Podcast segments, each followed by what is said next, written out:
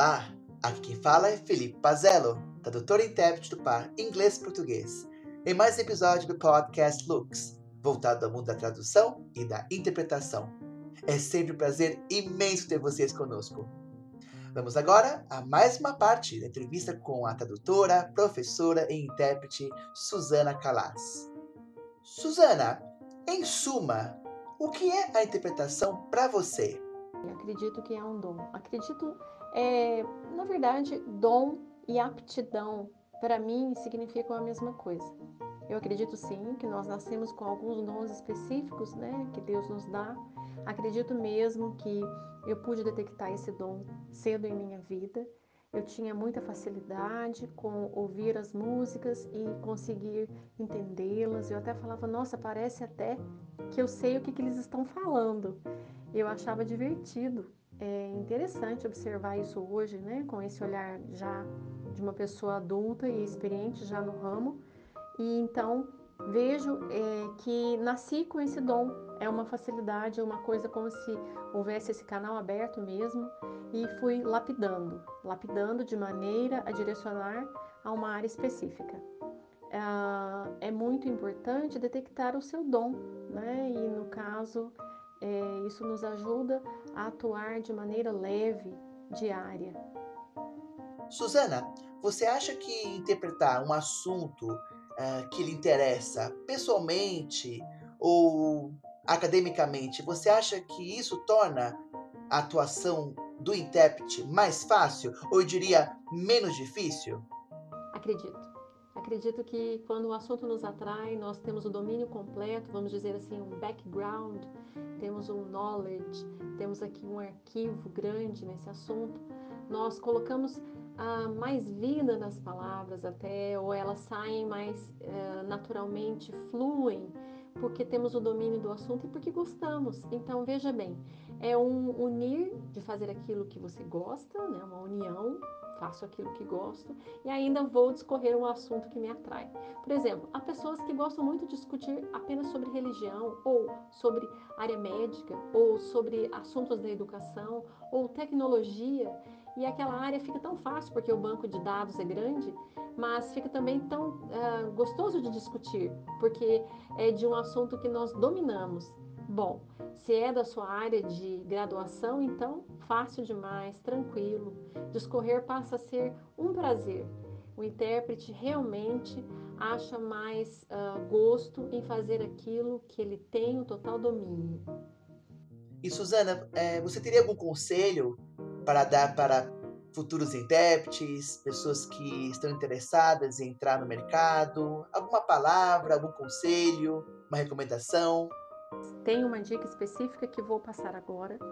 Participe de grupos, tenha um grupo, pertença a um grupo que vá praticar com você de maneira criativa e atuante, seja semanal, quinzenal, mensal.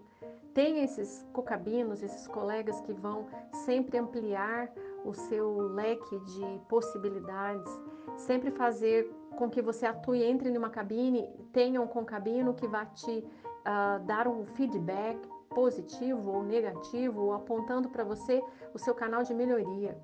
Esta prática dos colegas nos leva a atuar em lugares cada vez melhores, tá? Eu acho, acho mesmo muito importante você pertencer. Ah, eu falo que é uma escola de colegas de, de sala que são eternamente grandes amigos mais do que isso, eles são sinceramente aqueles que caminham ao seu lado. Essa é uma dica preciosa, vou deixar para você e espero que você tenha com quem contar o tempo todo. Certamente, Suzana, a relação com as pessoas, tradutores e intérpretes é fundamental. Ninguém vive numa ilha, na é verdade. Todos estamos uh, interagindo constantemente, quer seja pessoalmente ou por rede social.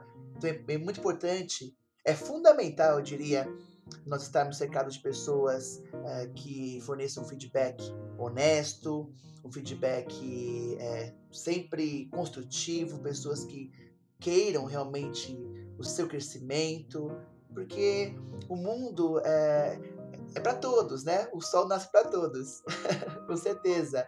E Suzana, eu sempre gosto de perguntar para as pessoas o que elas falariam para si mesmas se fosse possível você voltar no tempo e falar com você mesma quando você era criança ou adolescente ou jovenzinha. O que você falaria para você mesma sobre tradução, interpretação? O que você faria e falaria? Que conselhos eu daria à menina Susana sobre ser tradutora e intérprete? Se hoje eu pudesse voltar ao tempo e olhar para a menina Susana, eu diria a ela: Susana, sempre que possível, assista. Assista algo em inglês, em português, vá revezando entre os idiomas, vá, vá traduzindo de um para outro, sempre dentro da sua mente, com uma rapidez precisa. Faça um banco de vocabulário. Suzana, se encante pelas coisas que você gosta, os assuntos que você tem interesse, vá, busque-os de maneira a ampliar o seu conteúdo.